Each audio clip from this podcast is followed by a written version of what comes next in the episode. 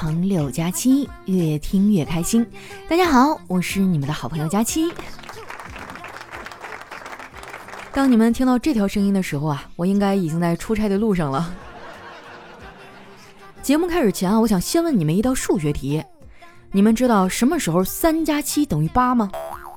就是当中秋遇到国庆的时候。本来吧，假期莫名其妙的少了两天，就挺让人难受的。更让人崩溃的是啊，我突然发现，中秋跟国庆都在一起了，却还是没有人跟我在一起。但我有什么办法呢？我已经很努力了。不过爱情这东西啊，也不是努力就能得到的呀。之前啊，网上就有人说过，想要获得某个人的欢心，要从他的朋友圈评论开始。我觉得这句话说的挺有道理的，就照着做了。昨天呢，我男神在朋友圈说他正在看电影，还附带了一张啊在电影院大屏幕的照片。他刚发出来，我就火速的评论了，我说：“亲，在电影院拍照不好哟。”没想到啊，他还挺虚心的，特意给我发了一条微信，说：“不好意思啊，删了。”我以为啊他是把那电影的照片给删了，结果发现是把我给删了。啥爱情不爱情的，有啥用啊？是不是？我感觉当个单身狗也挺好的呀。我现在也不想别的了，我就希望这个月上班别迟到，月底呢能多发几百块钱。这几百块钱啊，就是传说中的全勤奖。丸子啊，曾经还质疑过这名字，他说：“为什么要叫全勤奖呀？这么说的话，按时上班有全勤奖，那我天天按时下班，应该叫啥奖呀？”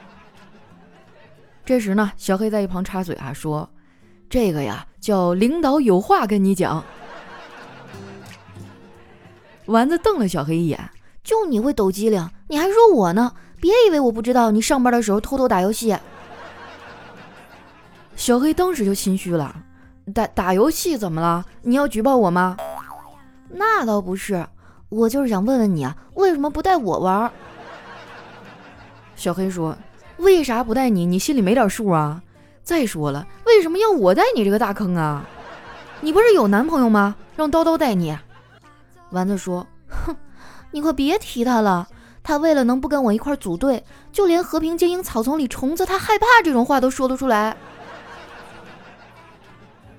我觉得叨叨这事儿啊，做的确实有点过分了。说实在的，丸子已经挺不错了，虽然打得很菜吧，但至少他还会陪男朋友打游戏。现实当中啊，有很多女孩都很反感自己男朋友玩游戏，甚至啊还有人因为这个分手的。我觉得这么做吧也没啥必要。很多男人的快乐就是女人别管他。这个女人呢，小时候是他妈，是他的班主任，长大了呢是他女朋友，是他老婆。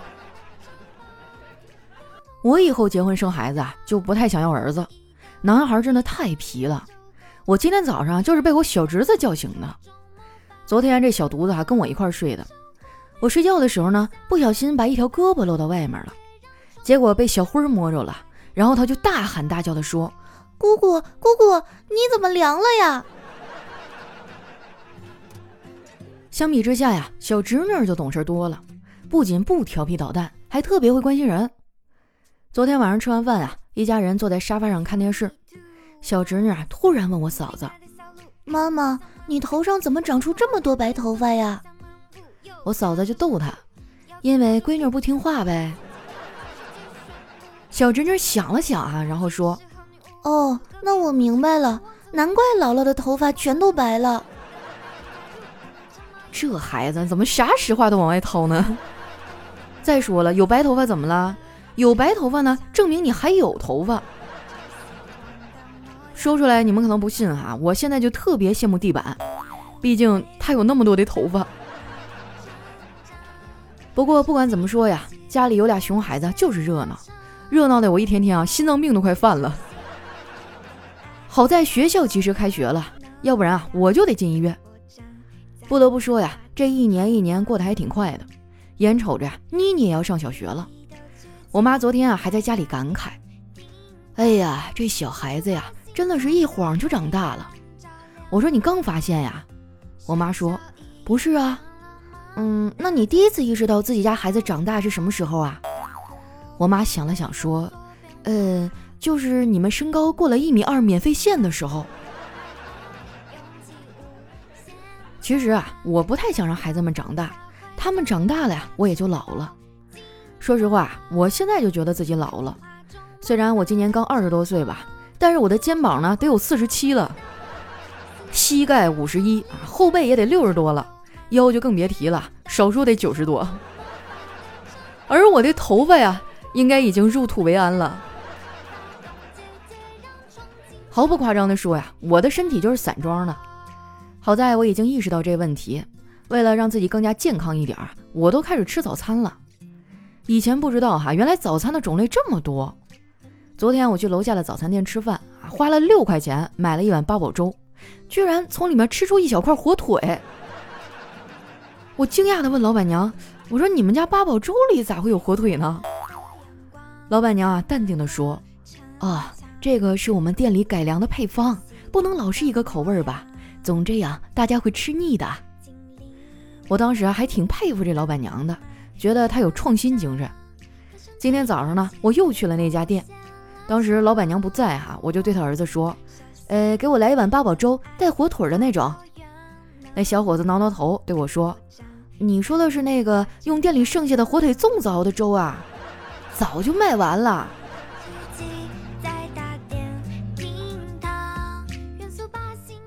吃完早饭啊，去公司上班。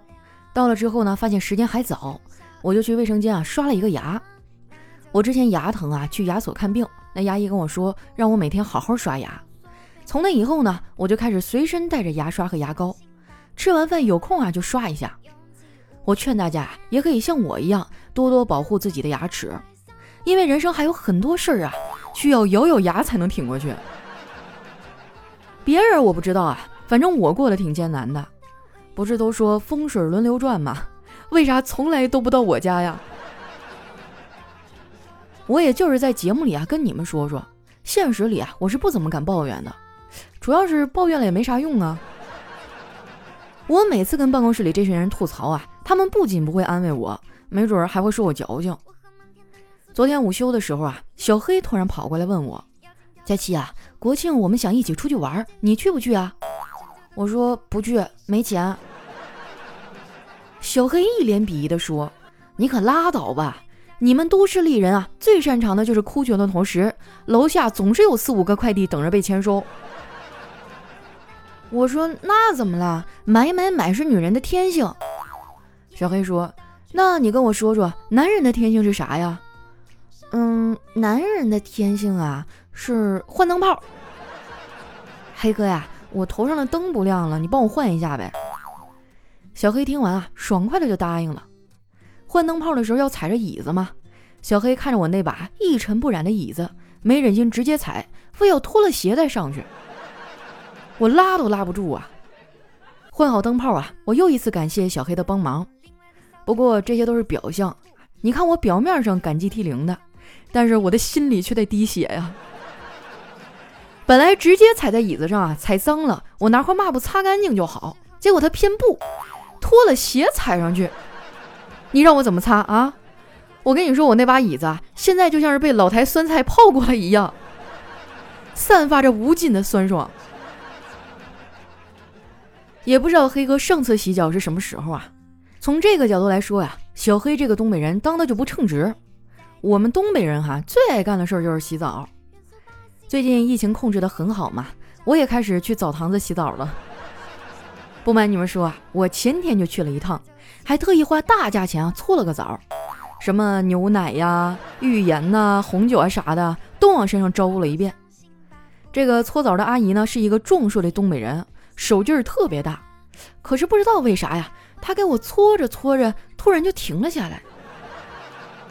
我以为他是搓累了，我就体贴的说：“阿姨，你要是累了就歇会儿。”搓澡阿姨说：“啊，不是，我就是好久没有吃过猪肉馅的饺子了。”我说：“阿姨，你不是看我身上肉多才想起要吃饺子的吧？”阿姨哈就急忙说：“哎，不是不是，我是看到你的后背呀，像俺们家擀饺子皮的案板，又宽又平的。”哎呀，这个世界真的太残忍了。为什么我搓个澡啊都要被人在心上捅一刀？阿姨看我不太高兴啊，就赶紧转移话题。姑娘啊，你看起来挺年轻的，也就二十多岁吧？我没好气的嗯了一声。那阿姨啊接着说：“我有个儿子，跟你差不多大，今年考上了大学。前几天啊，他去外地上学了。他走了之后啊，我才发觉那句老话说的太对了，就是儿行千里母担忧啊。”我说：“您担忧什么呢？”阿姨说：“还能是什么呀？”担忧他打电话回来跟我要钱呗，这应该是亲妈。不过我感觉啊，阿姨还是没搞明白。根据我多年的经验啊，男孩子开始跟家里抱怨钱不够花，要求涨生活费的时候，那就说明他有女朋友了。反正我以前上学的时候谈那男朋友就这样。说起来啊，虽然我前男友有很多的问题吧，但是他对我还是不错的。他知道我爱看电影，所以每次约会啊都会带我去看，不管电影票是二三十一张还是六七十一张，他都是提前买了票，没有半句的怨言。我一直都觉得他还挺浪漫、挺贴心的。直到有一次呢，无意当中啊听到他和他兄弟打电话，说到这问题，他兄弟啊就夸他特别浪漫啊，还带我看电影。然后就听他说：“哎呀，兄弟。”如果不带我媳妇儿去看电影，那两小时花的可就不只是一百多了。呵呵，男人果然都是大猪蹄子。都说毕业季就是分手季，我们俩也难逃这个命运。大四那年啊，我们俩开始频繁的吵架，他也没有以前那么有耐心了，有的时候呢还会跟我放狠话。有一次我俩因为一点小事儿吵了起来，他就指着我的鼻子说。你这种人，我真是活久见。我冷哼了一声，说：“哼，关键是你活也不久啊。”谈恋爱之前啊，我看偶像剧，觉得清晨醒来啊，看到喜欢的人是一件很浪漫的事儿，还可以深情的说一句“我爱你”。我去，那感觉真的是酥到骨子里了。没想到现实中真的在一起了，说的最多的一句话不是“我爱你”，而是“你压着我头发了”。不过现在想想啊，你压着我头发了这句话也挺让人羡慕的。你看啊，有机会这么说的人，说明他又有对象啊，又有性生活，还有头发。其实我超喜欢你，超想和你在一起，在一起我们就比个心。如果你对我满意，那就天天在一起，刮风下雨我都陪着你。一段音乐，欢迎回来，我是你们的懒朋友佳期。哎呀，这两天又要出差了，好在这次呢是去长春啊，离我们家不远。我打算顺路回家待一天，吃点好吃的。最近减肥真的太苦了，我做梦都想整点东北的小烧烤。也不知道出差回来能胖几斤呢？九月二十号啊，也就是明天是我的生日，我打算在抖音啊开一场视频直播。正好是礼拜六哈，你们要是有空呢，就过来看看我，聊会儿天儿。运气好的话，还能跟丈母娘聊两句。我抖音的名字呢也是佳期啊，账号是主播佳期的字母全拼。明天晚上八点呢，我会收拾的漂漂亮亮的等你哦。那接下来又到我们留言互动的时间了。首先这位听众呢叫永远热泪盈眶。他说：“佳琪啊，听你好几年了，从上高中、上大学到现在考研，最近又得上课，又得准备考研，感觉心里特别没底。佳琪啊，你给我加油，祝我成功吧，也祝你早日脱单。好嘞，你放心哈，你这个考研成功肯定比我这脱单容易，加油。下一位呢，叫东方画。”他说啊，佳期啊，最近我和一女生相亲，刚开始呢四五天主动跟她聊一次，一次聊一个多小时，半个月以后啊，看到她朋友圈发单独异性侧面的照片，我以为没戏了啊，就十天没聊。后来呢，介绍人打电话给我说啊，女方父亲觉得我不会自动找话题，然后呢，我就又主动跟他聊了。最近四天啊，聊了三次，时间都不长，平均一次半个小时吧。感觉女生最近有点不想聊，而且从一开始呢就没有主动过。请问佳琪啊，以你女生的角度来看，我是不是没戏了？呃，怎么说呢哈？如果一个女生她对你一点都不主动，那八成就是没有那么强烈的感觉。你要是非常非常的喜欢他呢，你可以努力一下。如果你也觉得一般的话，那就算了吧。我跟你说，喜欢一个人是藏不住的，就算你捂住嘴巴，也是会从眼睛里冒出来。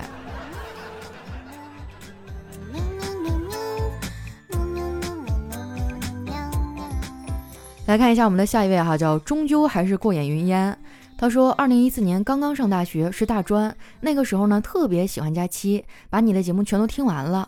那个时候还看了你在知乎里的回答，说声音好听是什么样的体验啊？后来二零一七年升本，还是很喜欢跑步的时候听你。二零二零年顺利的考上研究生，考研期间呢也会听喜马拉雅，都是为了缓解压力，因为我是口腔医学嘛，然后专升本相当于上了六年。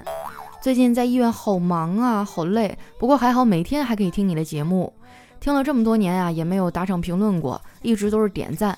我还记得以前你说过啊，有人去上海打暑假工被骗了，你还给那人二百块钱。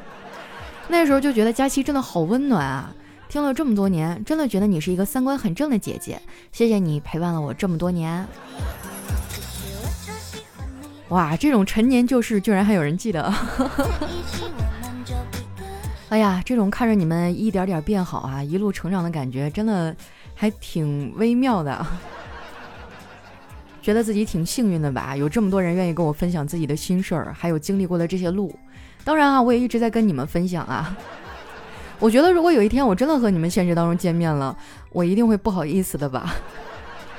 毕竟这点丢脸的事儿全部在节目里抖露出来了。哎，你是学口腔医学的？哎，我正好问你个问题啊，就是我最近想戴牙套，我的牙有点不整齐，然后那大夫跟我说，我四颗智齿都得拔掉，我不敢啊，就是一定要拔那么多吗？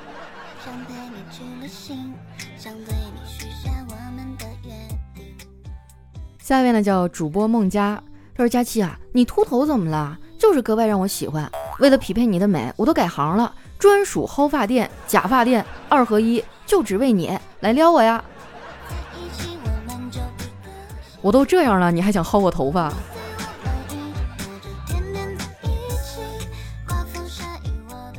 下一位呢，叫全儿在此。他说我男朋友失踪以后啊，我第一时间到警察局报警。警察对我说：“你先冷静一下啊，你这样一直笑，我们没办法做笔录啊。”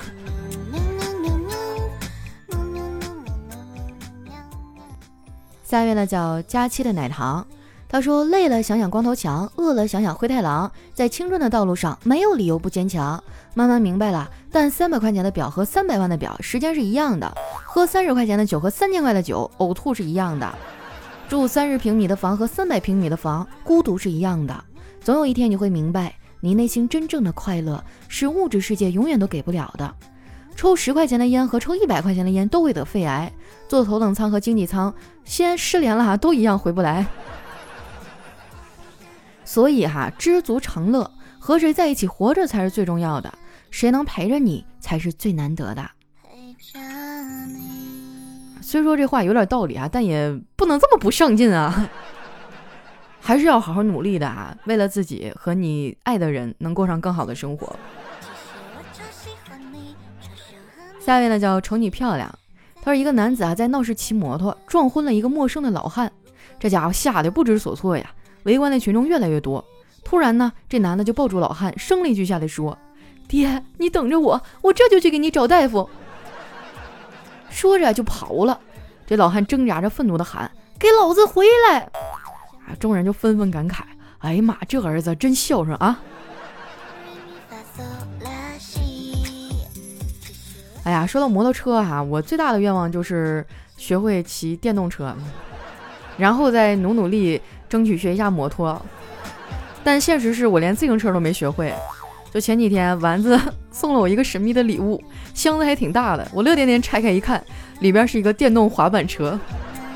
他跟我说：“佳琪姐，这个轮子这么低，你应该不会摔跤了吧？”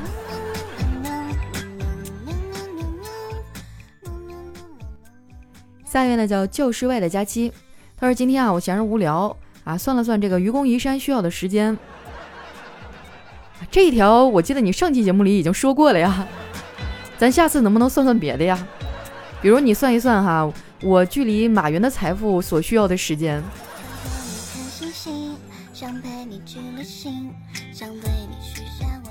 下一位呢叫风之木华江雨，他说我是一个自制力很强的人，在强大的诱惑面前我都不为所动。看到心仪已久的土豪金六折，我没有出手；手表五折，我也忍住了；连三折封顶的球鞋我都忍住了。我必须时刻保持理智，不能因为一时冲动而去消费。心理学上呢，把这种现象称为“确实没钱”。那咱俩同病相怜呐，我也有这种感觉。下一位呢叫二氧化碳加催化剂，他说我老师啊总是这样批评我，小伙子长得挺好看的，这写出来的字儿怎么像狗爬的一样啊？哎，我写字也丑，小的时候我妈就说我那叫什么，给狗脖子上挂个大饼，写的都比我强。我当时我就想不明白，狗脖子上为什么要挂个大饼？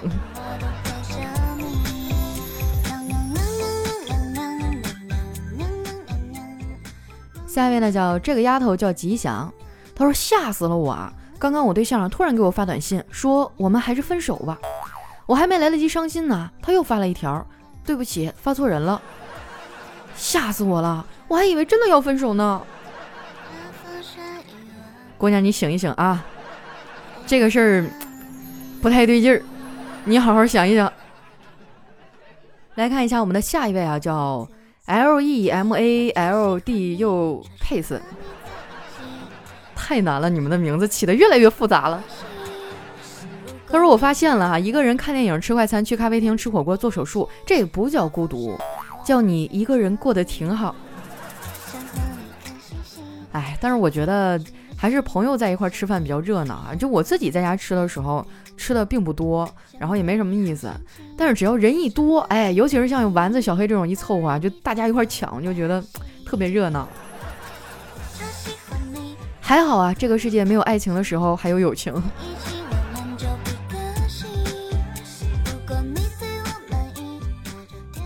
下一位呢叫佳期爱纸巾，他说。佳期是怎样炼成的啊？把佳期比作一盘菜的话呢，佳期的爸妈就是厨师。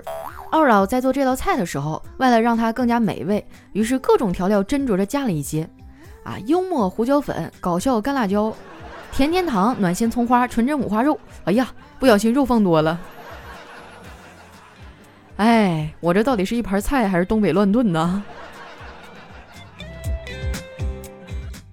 下一位呢叫佳期家的猫池，他说。我做错了什么呀？要来到这个学校？老师说你做错了题。想陪你去旅行，想对下一位小伙伴呢叫雪晴 Snow，他说刚下班啊，在公园遛弯的时候，觉得身体不适，突然头晕恶心难受，刚好路过药店啊，药师说中暑了，需要刮痧，正趴在床上啊，从对面镜子看到医师一边的用力刮呀，一边摇头叹气，我这心里猛地一沉，我说医生是不是很严重啊？那医师为难的看了我一眼，说：“嗯，是挺严重的，不过问题不大。我先把泥儿给你刮下来啊，再刮痧就容易多了。”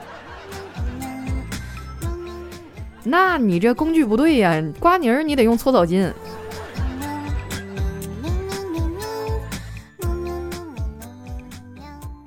下一位呢叫佳期，我爱你啊。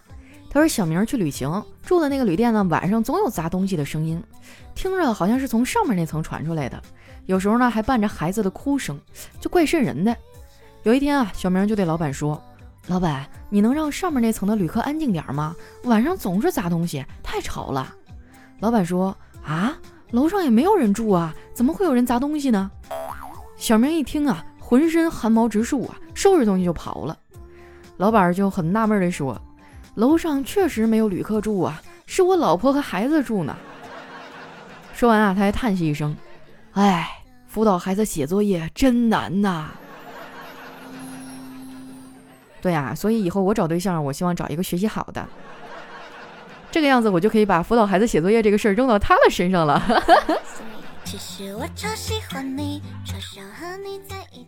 下一位呢叫佳期的陆墨，他是一对恋人啊，感觉用手机太烦了，就想换换花样，决定用信鸽传送彼此甜蜜的信息。他们找来一只鸽子，哈，这一天，男孩把鸽子放出去了，过一会儿呢，鸽子回来了，发现没有带来任何的消息，于是啊，他就拿起手机给女朋友打电话：“亲爱的，这鸽子也没有带来任何你的消息啊。”女朋友说：“傻瓜，这是一个未接电话。”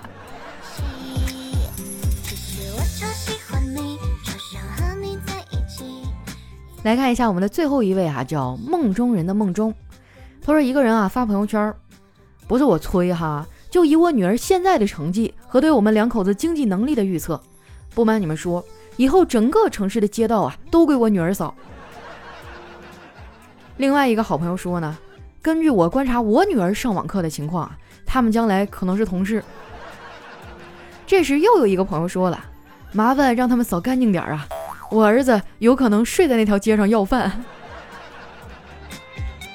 怎么回事啊？家长是孩子的第一位老师，言传身教，懂不懂？你要给他们信心呐！好了，那今天留言就先分享到这儿了。喜欢我的朋友呢，记得关注我的新浪微博和公众微信，搜索“主播佳期”，是“佳期如梦”的佳期。九月二十号的晚上八点呢，也就是明天啊，我会在抖音上开视频直播。我的抖音账号呢也叫佳期啊，也是主播佳期的字母全拼。如果说你们有空的话，记得来看我哟。那今天节目就先到这儿啦，我们下期再见。